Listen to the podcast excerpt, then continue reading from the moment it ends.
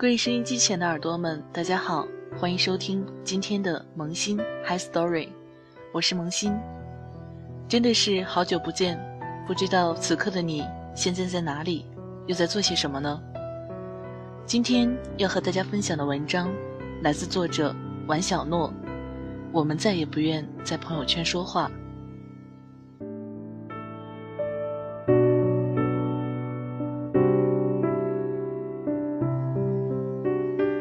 有天，一个很久没联系的朋友问我最近怎么样了，说怎么都没看见你更新动态了。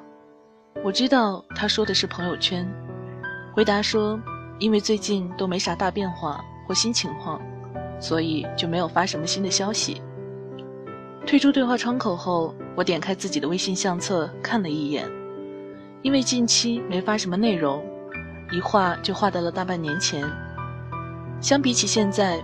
我以前还真是个话唠，看了一部电影，会在朋友圈写下长长一段观感；和一个很久没见的朋友吃一顿饭，会回忆一下与之的相遇相识。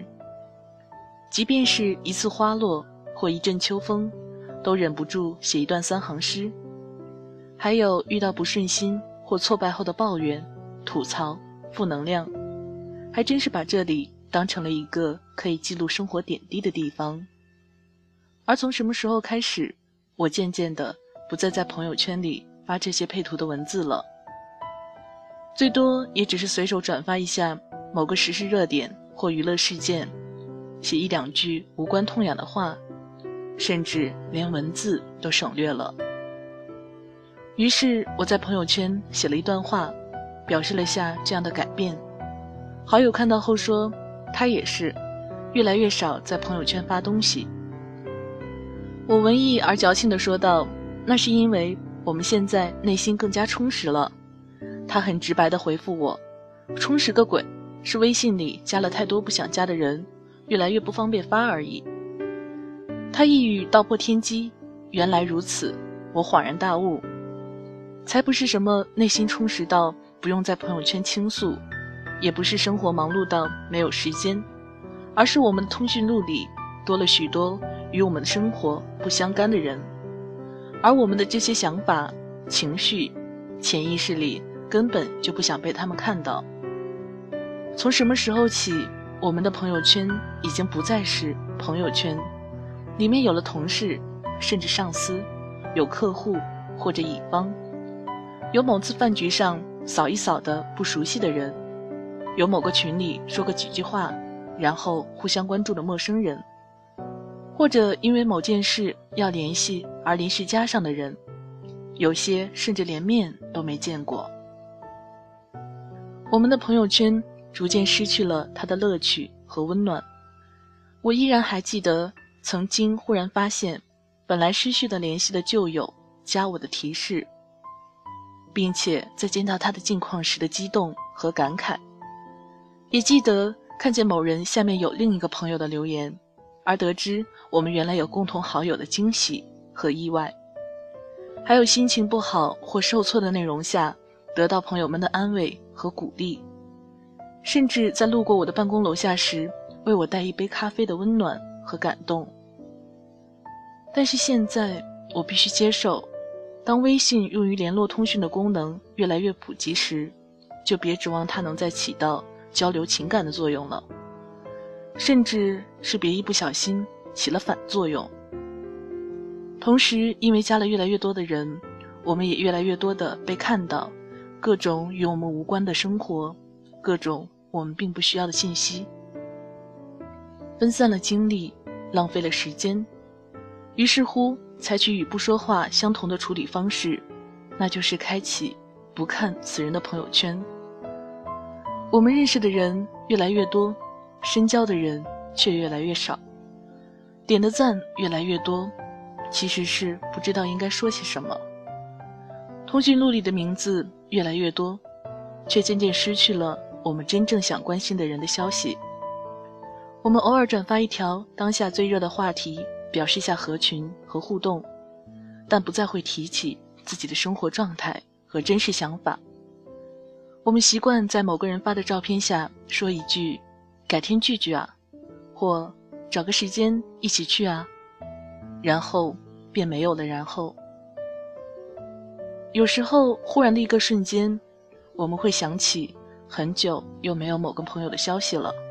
《爸爸去哪儿》吸引了很多人，因为真人秀里的孩子依旧是孩子自己，没有假装的表象，也不需要粉饰的太平。喜欢就是喜欢，不乐意就是不乐意。可以拉着手说：“我喜欢你，我们做好朋友吧。”或者紧紧抱着对方说：“我们是好朋友，可爱、真实而纯粹。”对了，那一次我写在闺蜜照片下面的话是：“在我老了的时候，我要天天去你家蹭饭。”因为他发了一张令人垂涎欲滴的黄酒烧河蟹的照片，而我是真的希望，不管是现在。还是老了以后，都可以打一个电话就去好友家吃饭，而不是在一张图片下互相留言。我希望朋友们想要聚会时，定下时间地点就能聚到一起，而不是聊天群里一长串对话下的不了了之。我希望我的老朋友们，虽然可能几年都不曾联系，再次见到时，依旧像从未分开过一样。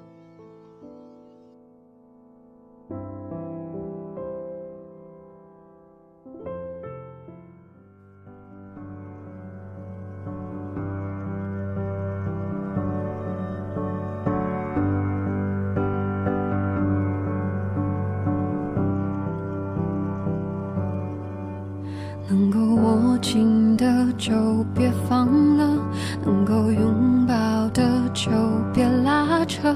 时间着急的冲刷着，剩下了什么？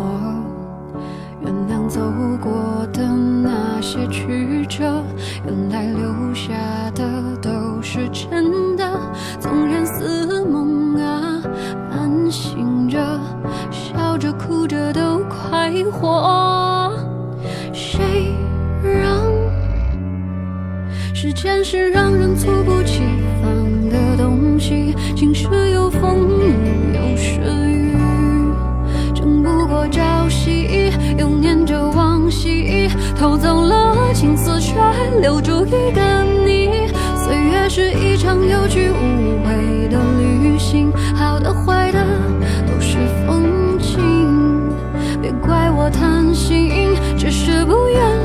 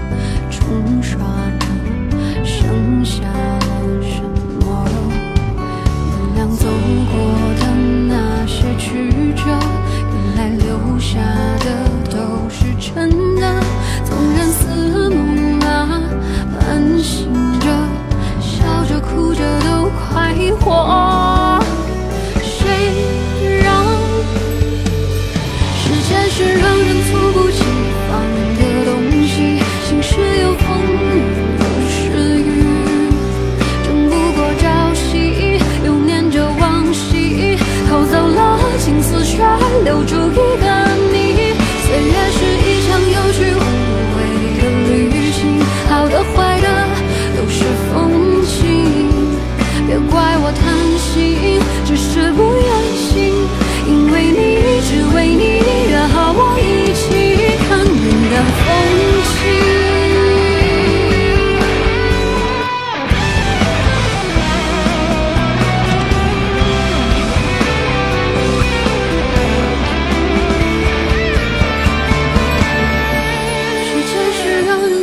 起放的东西，晴时有风，阴有时雨，争不过朝夕，又念着往昔，偷走了青丝，却留住一个你。